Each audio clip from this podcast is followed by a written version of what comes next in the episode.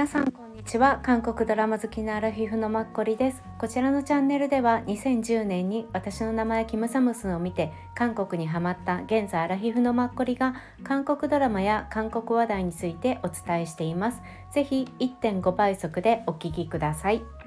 今日は2023年10月14日の土曜日です。今回はついおととい見終わったキング・ダ・ランドについて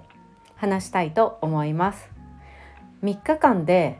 16話全部見切りました。それほどすんなり見れるドラマでした。個人的には。はい。で今回は初めてなので概要から、まあ、原作監督とか評価あとできたら自分の感想まで全部1回で話せたらなと思うんですが長くなるようだったら次回にまたさせていただきます。はいえーと、もうあのご覧になってる方がほとんど多いと思うんですね同じ時間帯で。なので皆さんはもう8月ぐらいに見終わってるかなと思うんですけど、はい、一応こちら韓国では JTBC のケーブルテレビで放送されて日本でもネットフリックスでおそらく同時放送だったんですよね、うん、されていたと思います。全16話。プラススペシャル番組が一部あったんですかね。私そのスペシャル番組見てないんですけど韓国では土日の午後10時半から6月17日から8月6日まで、うん、のドラマで放送されていました。はい。とあらすじを簡単にお伝えすると笑いを軽蔑する男性と笑わなければなれないスマイルクイーンの天使の女性がホテル経営者の夢である VVIP ラウンジキングダムランドで本当に笑顔になれる日を作っていく物語です。もうジャンル的にはロマンスコメディロコですよね。はい。もう久しぶりのロててななんつうの？昔ながらのトラディショナルなロコっていう感じでしたよね。うん、なので何でしょう？ポスターとかイメージ写真ももうほんと昔ながらの演じにゴールドみたいなキングダランドっていうのそのままの色合いだなっていう、はい、感じでした。でまあこのトーリーよりもまずこの2人キャストの 2PM のジュノさんと少女時代のユナさんこの2人が出るっていうことの方が多分特筆してみんなの注目を集めたっていうのが一番大きいんじゃないかなって、はい、思います私もまあこの2人が出るっていうので、まあ、ドラマのタイトルは全然最初の頃知らなくて、まあ、2人でやるんだな、まあ、ロコ的だったらすごい見る人多そうだよなっていう、うん、そう思ってました。で一応まあドラマのあらすじ今伝えたんですけどね。ま簡単な企画意図としては、まあ、世の中には自分の意思とは関係なく笑わなければならない人がいる、まあ、無理に笑わなくても、まあ、平気な人もいる。で笑いは誰かにとっては生存の道具でもあってしかし一方誰かにとっては笑いは自分が、まあ、思考的なものでもある。うん、で日常生活で笑顔でいられたらとっても楽。うん、でまあ見栄えが良くて楽っていうこともあるし自分を隠せる笑いをするっていうことはある意味もそれも楽だって。うん、でこうして、まあ、笑いっていうのは記号としてね残って真実は消えてゆくっこのドラマは本当に明るく笑える日を作っていきたいっていう人々の物語っていう、うん。まあ、この笑顔自然な笑顔を作りたいっていうのはジュノさんもま言われてましたよね。セリフの中で一番最後もどういうホテルにしたいですかってジュノさん言われた時に。あのわざわざ作り笑顔をするのではなくて本当にお客様をおもてなしする、うん、心からお客様にあの真実の笑顔を作り出せるそういう、まあ、働いてる方々がそういうホテル。でその笑顔を見てお客様も幸せになるような、まあ、そういうホテルを作りたいっておっしゃっていて、まあ、接客業をねしていればもう本当にそれが一番最高だよなっていうのはすごく思いますよね。私も長らく接客業も人生のはあ仕事の半分以上ではしてきたので本当それが一番だよなっていうのは、うん、すごい思う。で、えーと、こちらは、まあ、JTBC で放送されて企画会社は、まあ、SLL っていうところだったんですが一応監督さん、うん、はえっ、ー、とねイム・ヒョンウク監督あともう一人いらっしゃる2人で撮られてたっていう感じですね。うん、でイム・ヒョンウク監督は男性の方で、まあ、JTBC の PD です。ずっと2011年から、まあ、現在まで JTBC1 本っていう感じ。あとねそうあのえっ、とバラエティも撮られていてこれも JTBC ですね。うん。あのバラエティだとヒドゥンシンガーっていうなんでしょう仮面をかぶって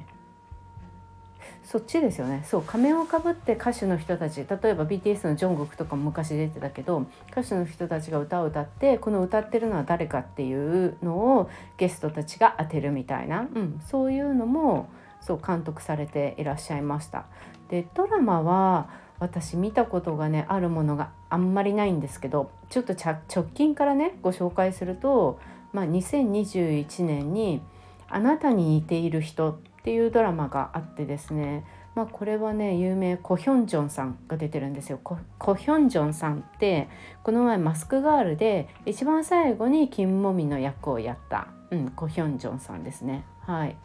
それとかあとその前はね朝鮮、うん、懇談工作所花畑みたいな2019年に JTBC でやっていて若い男性たちと女性たちが出ていたあのなんか面白そうなねドラマですよ。うん、見たことないけど16話出てきていてあのキム・ミンジェさんとかそういう年代の人たちが出てるっぽい。で私がこれで一つ気になったのがねその中で一つパク・ジフンっているんですよ。パク・ジフンって私が知ってるパク・ジフンはプロデュース101シーズン2で最後2位1位じゃあ1位はカンダニエルだったんで2位で残ってでそのままワナワンになってでその後ワナワンが終わってからは多分一人でそうあのペペ、えっと、俳優をやってるんですよね。ですごく彼女は僕の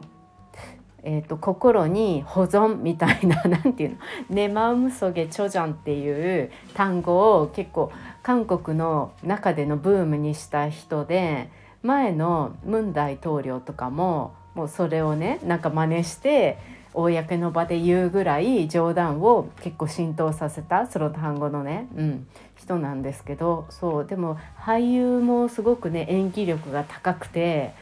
なんかワナワンだった時に番組でね占いに行ってすごい当たるっていうおばあさんに占われてそこでもあなたはもう俳優として名を残すみたいに言われてたんですよね。もうすごい可愛らしい顔で人気があったからね私の中ではへーって思ってたんですけどそれを去年かなの暮れか今年の冬ぐらいにネットフリックスかなんかで6話か8話ぐらいの学校崩壊みたいな学級崩壊しちゃうような不良じゃなくて彼が結構暴れるんですよね。真面目な男の子が鬱憤を晴らし始めたみたいな感じでそうそういうね主役をやってあのハン・ソヒとかがもう、S、あのインスタとかでねすごい最初に確か評価したりとかああいう有名なね人たちがすごく彼なんかすごいこのドラマ面白いって言って一気見しちゃったみたいな感じで評価して私も1話ぐらい最初ちょっと見ただけで見ようって思ったんですけど結構ねそのポスターとかも学生服着てるんだけどでもう結構なんていうの？もう血だらけっていうか、まあ、彼彼が戦うからね、うん、純粋に。あの怖いゾンビとか何とか殺しっていうよりもそう一人で結構戦うっていう感じで。でもすごいねうまそうなああこの人はうまそうっていうのは顔の表情にすごい出てたんだよね。あと私はその前の顔占いのおばあさんの一言があるから私はこの人は勝手にうまいに違いないと思ってるのでなのでこのコッパダンっていうのを見た時にあキムチあのキムパク・ジフン出てるんだなっていうのをすごい思いました、うん、彼は多分ねずっと出続けるんだと思う。うんうんそんな気が勝手に。一作も私見てないんですけど彼が出てるのをでもすごいね応援してる心の中では。はいすいません思いっきり話がそれました。はい。であとこのさっきの監督さんが撮ってるのは「ライフっていうのも撮っていて2018年のこれももちろん JTBC なんですけどでねイドンオクさんあの奥目のねあのトッケビの方、うん、とジョスンウさん。あのジョスンウさんは「秘密の森」で有名な、うん、あの方ですよね。ミュージカル俳優の。を撮っていてあとその前2016年の「今日妻が不倫します」っていう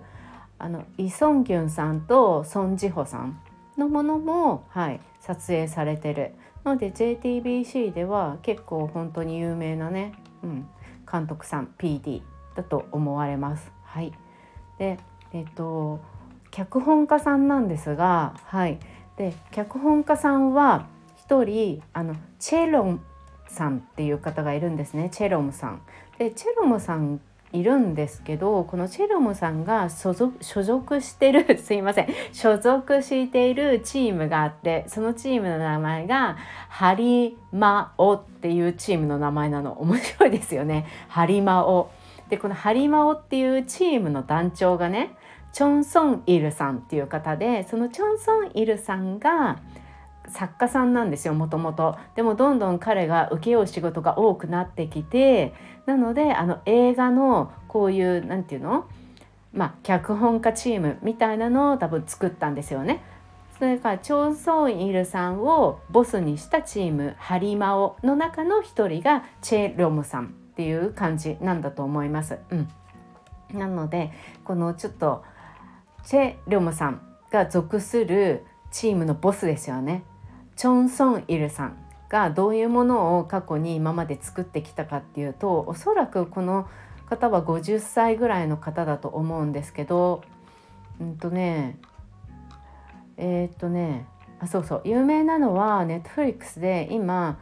今私たちの学校はシーズン1を去年2022年にま書かれてますよね。で一応ねシーズン2もこれ予定されてるでしょ、うん、それもそうだしあと TBN で「ルーキー」っていうのとと2018年 SBS で「親愛なる判事様へ」っていうのが私セーパンをキムタックのあの主役の方、うん、のであったんですけど私これ多分視聴率あんま良くないと思うけど結構彼が出るの私なぜか見ちゃってそうこれも見たんですけど、うん、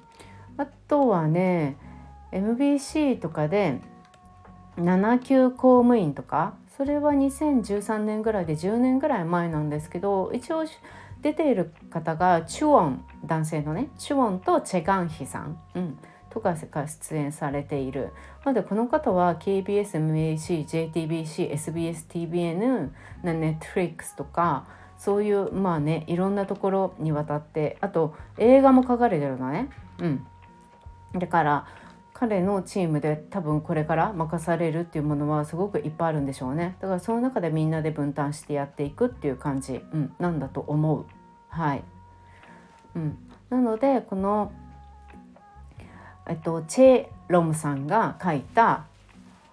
脚本っていうのが、まあ、もちろん今回のドラマの脚本プラスアルファでもうねこの制作会社 JTBC が力を入れてるっていうのはすごいよくわかるんですけどプロモーション用のねウェブトゥーン漫画を作ったんですよ。うん、でもそれがネイバーウェブトゥーンじゃなくてカカオのウェブトゥーンなんですね。うん、なのでこのプロモーション用のウェブトゥーンっていうのがこの本編と関係なくて本編の前と後のストーリーを作ったっていう感じこれの原作もチェロムさんが描いていてでこの絵を描いたのはもともと Webtoon で活躍しているスプーンさんっていう方が描かれてます。うん。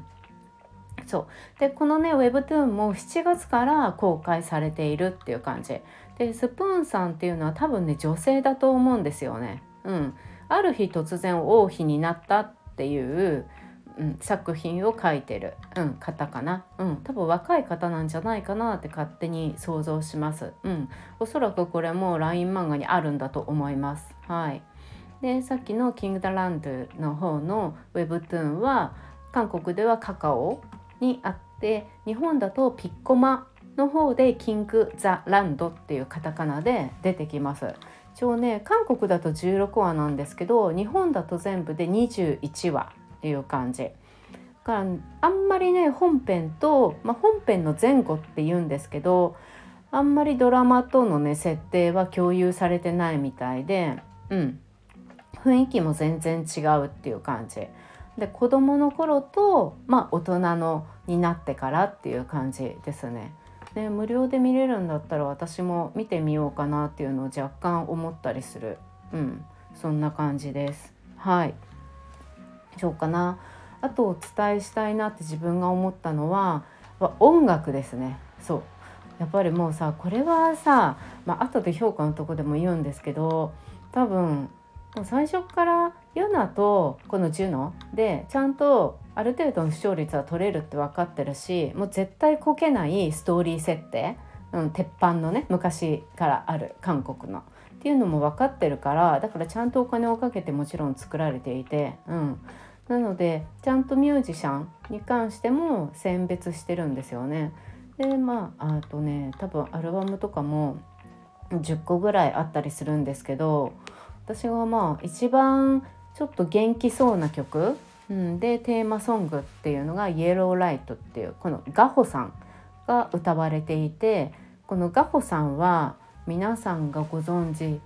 なのだと、まあ、男性の歌い手さんなんですけどあれですよね「スタート」かな？だから「死者」っていう歌で「イテウォンクラス」あれで突然なんか有名になってガホさん自身もすごいびっくりしたってすごい言ってたんですけどね。そうそれを歌ってる方。で今回もねすごいテンポが良くて聴きやすい「うん、イエローライト」っていう。であとはねキム・イェリムさんっていう「あなたに告白します」みたいな曲も私はすごく、うん、合ってるなって思いました「Confess to You」っていう。あともう一個個人的に気になったのがあのジョン・セウンさん。あこれ彼女もまだ若い20えっとね26かもでもうんの男性なんですけどねシンガーソングライターでも今回のこの曲は自分で書いてないんだと思う歌だけ歌っててそう「Fall in Love」っていう歌なんですけど私がすごいねこのチョン・セフンをまあ気になるって言ったのはもちろん歌もすごいいいんですよ。もこの彼自身もあのプロデューサーあプロプロデュース101シーズン2で出てきてで彼は1人で出てきたんですね。そうそれでね最後の11人までワナワンに選ばれたんですけどその最後のね10人目番目だったのよ。で韓国って結構グロいからねグロいっていうのは結構厳しいっていうかきついっていうか現実はシビアっていうのをすごい見せるからそうその夜中までこう誰が11に選ばれるみたいな12時過ぎてもやっていてで結局12番になって、まあ、選ばれなかったじゃないですか。でもうそこでもう本当にエンディングで終わりそうな時にみんなにインタビューするんだけどもうすぐに12番になって選ばれなくなった時に朝鮮軍にすぐに持ってってかあのマイクをねもうこのあなんか一人こうね一人差で選ばれなかったのは今の気持ちはどういう感じとか言っててもう私は本当にこんなことをすぐに聞くなんてもう本当にでもまあもちろんね聞く気持ちももちろんわかるし番組だしねうんそうすごい何とも言えないと思ったんですけどでもこのチョン・セフンが聞かれても大丈夫な人なんですよ。うん、もちろん本人の気持ち的にはもうたまんないんだけれどもそのプデュの3ヶ月見ている限りもうこの男の子はねすごいしっかりしてる男の子だったんですよ。で K-POP アイドルを目指してるっていうよりもなんか社長に将来なりたいってなんか言ってたんだよね。そうそれでそのためにちょっと自分で一人で独立して何かやりたいみたいなその、うん、なんで K-POP なのか忘れちゃったけどそうって言っていてそうだからもう社長になるっていう目的があってみたいなことをすごいね最初から話してたのはすごく私覚えてるんですよね。そういうことを言う子は一人もいなかったので,、うん、でどんな時にも冷静で結構客観的で俯瞰して見てるのねみんなの中にいても。そう。だから彼が言う一言っていうのは結構すごい大きかったんだよねこの同年代の子たち、うん、の中では。だからあこの子は本当に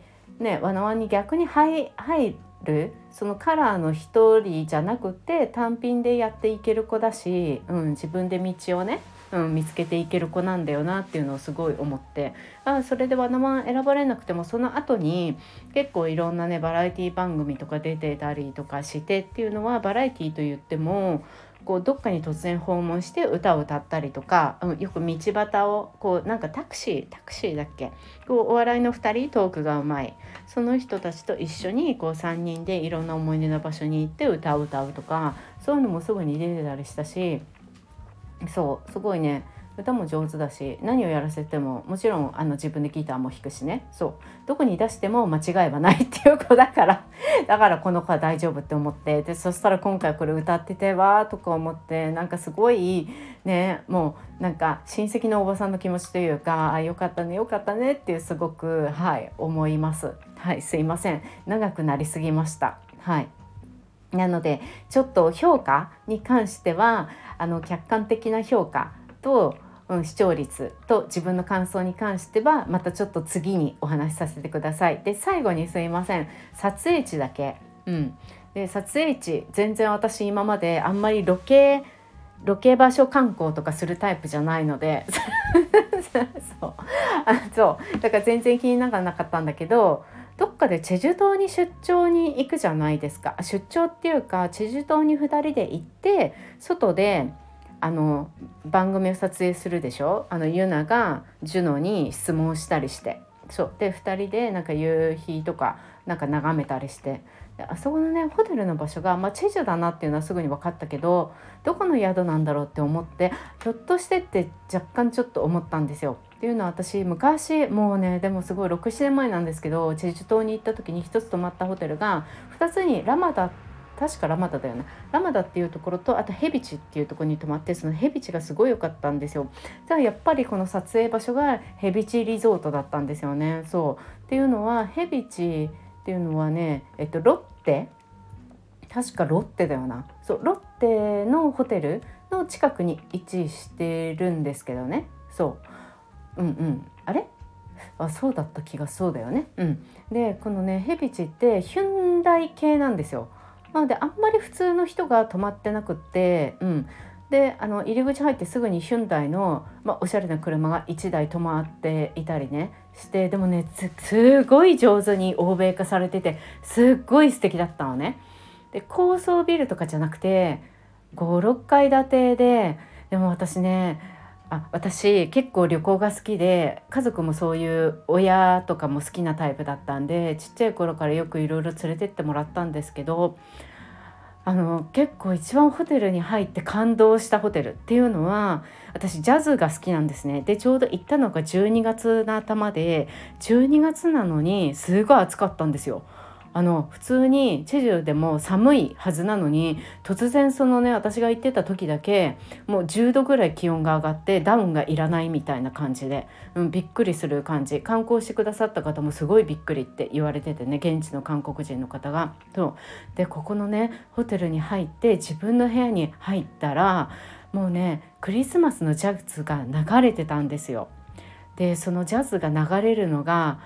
もうぴったり似合う素敵な客室だったの。すごく広くてですね2ベッドルームだったんですけど広くってでも低層に作られてるんだよねムーディーな感じでであの何か豪華な飾り物とかが全然ホテルの中もあるわけじゃないんだけどすごくなんだろうあの結構自分のホテルのフロアに降りたらエレベーターからそこのまあ、広いちょっとスペースにすっごく大きいポインセチアをいっぱい集めたようなで一つに丸く一つにしたようなのが置いてあったりとかもう本当に演出が本当素敵っていう感じ欧米のホテルみたいに思ってであのそこを結構何て言うの？プレジャールームみたいなところとかアクティビティとかもいろいろあってジムももちろんあるしあとコンビニも地下の方にあってあと子どもたちが結構スーパーファミコンみたいなああいうプレステとかをできるような部屋とかも大きくあってね。そう。でまたそれもね可愛いんですよ作りが木作りで。中に入ると木作りで。すごい子供の身長とかに合わせられてて超可愛くって。でなんかコンビニの前にはクリスマスだからクリスマスの帽子をかぶったキリンさんが大きいのが3頭立ってたりとか。うんですごいなんか全てがあと何ルームみたいなね。そう赤ちゃんを預けられるところもあったりとかすごく素敵でね。ねあのずっとそのまま確か外に歩いていけてあの外にプールがあってそこにね出ていく通路の両側にここで撮影したドラマ撮影をした、うん、時の写真がいろいろかけられててだからイ・ミンホさんとか多分相続者たちとかああいうのとかも私が見たことあるようなありとあらゆるものしかもなんか素敵なんですよねその写真もドラマもすごくやっぱりねセンスがいい感じのドラマが多くてすごいね洗練された空間だったんですよ。うん、でもヘビチって今現在は多分ホテルズ .com とかいろんなもので取れると思うんですけどその時代ってまだ予約できるサイトがあんまりなくて開放してなくてヒュンダイの社員とか知ってる人とか以外はね。だから私たち以外には日本人はもちろんいなくてうん、あと韓国人と西洋人もいたかな。もうほとんどねガラ空きなんですよ。うん、多分その、まあ、もちろんいっぱいねじゃんじゃん儲かった方がいいっていうのはもちろん思ってると思うけどある意味福利厚生の部分もあると思うしで外にはもうホカンスの時期にぴったりっていう感じでもうコロナよりずっと昔の話ですけど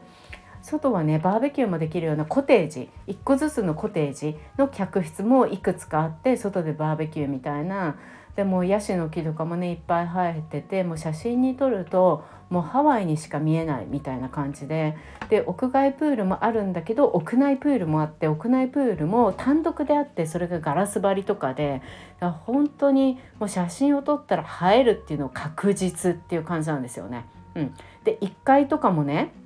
クリスマスのシーズンだったからこうちょっとイエズス様がいられるようにドームみたいにテント可愛いテントみたいな感じの作ってあって子供とかだとそこに入ってちょっと遊べるような感じに、ね、なっていたりとかそれが3つぐらい端っこの方にあってもう真ん中は例えば真中央